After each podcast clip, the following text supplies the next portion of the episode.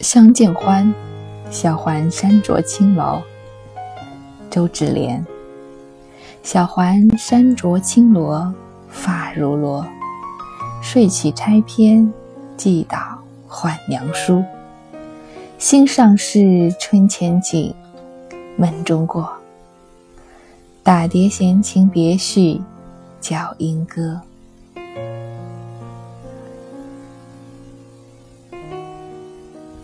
这首小词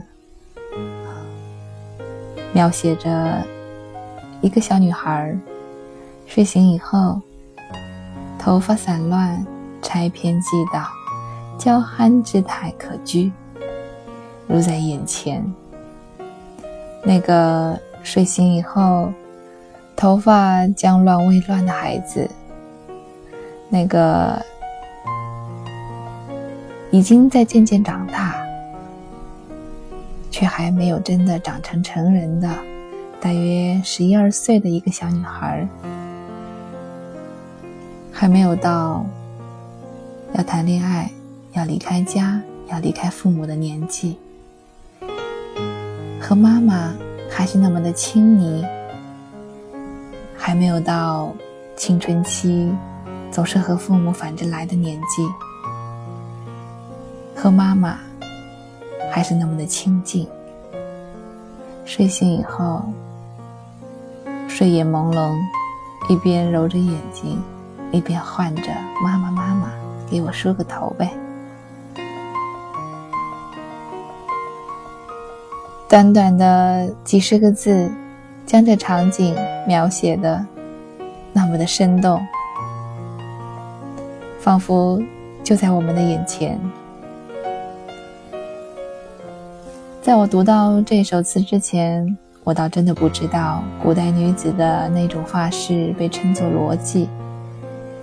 看到这“发如罗”三个字，倒真的觉得特别的形象。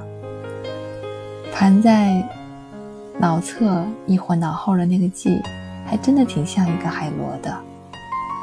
睡醒以后，发根处已松散，但是那个髻还在。吊在脑门上晃呀晃的，憨态可掬。而这“打碟闲情别绪叫莺歌”，大约是在那个年代有钱人家的女子常见的一个休闲方式吧。十几年前，在《还珠格格》当中，我就见识过这样的休闲方式。小燕子就有这样的一只鹦鹉，他给它起了个名字叫小骗子。不管我们如此如何的去吐槽说，每到暑假湖南台就要重播这部剧，但是我们谁也无法否认，十几年前，哦不，现在已经是二十年了，二十年前的。这一部轰动大江南北的电视剧，给了我们无数的快乐，在那一年以及那一年之后的许多年，都给了我们无数的快乐。周芷莲《相见欢》：小环山着青罗，发如罗。睡起钗篇寄导唤娘书。新上市春前景。问中国，大蝶闲情别绪，叫莺歌。各位周一好，我是安吉，感谢你的等待，我们明天再见。